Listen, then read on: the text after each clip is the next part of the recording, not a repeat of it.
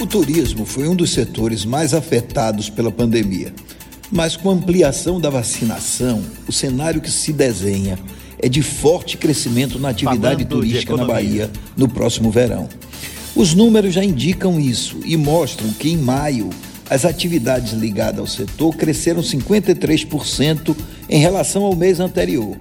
E nos primeiros cinco meses de 2021, os serviços ligados Com ao turismo apresentaram crescimento de Armando 4,2%, enquanto no resto do país se registrou uma queda de 5%.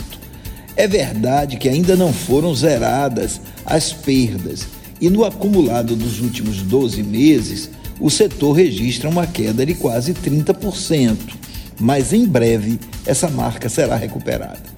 Os brasileiros estão esperando apenas a pandemia refluir para começar a viajar.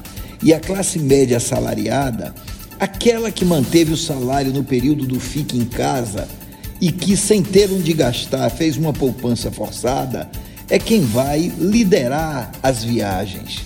Pesquisa recente realizada pelo IPESP confirma isso e constata que o desejo de viajar é maior entre os brasileiros do que de comprar uma casa ou de trocar de carro.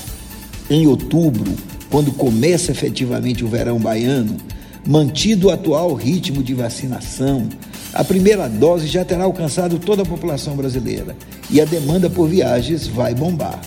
E aí, o problema pode não ser a demanda, mas a oferta, pois a estrutura turística existente pode não ser suficiente e vai faltar assento de avião e quarto de hotel, fazendo os preços aumentarem.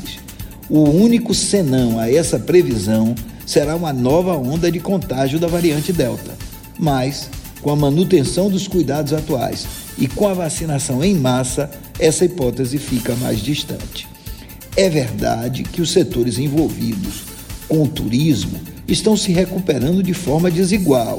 E o turismo de eventos, por exemplo, aquele que envolve congressos, grandes shows, etc., terá recuperação mais lenta e provavelmente só em abril de 2022 estará no auge.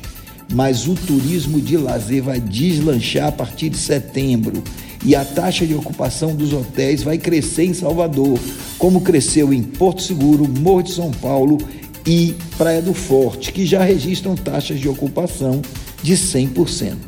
O foco do crescimento será o mercado doméstico, já que o turismo internacional está vinculado às restrições de cada país. Mas o crescimento vai ser tão forte quanto aquele.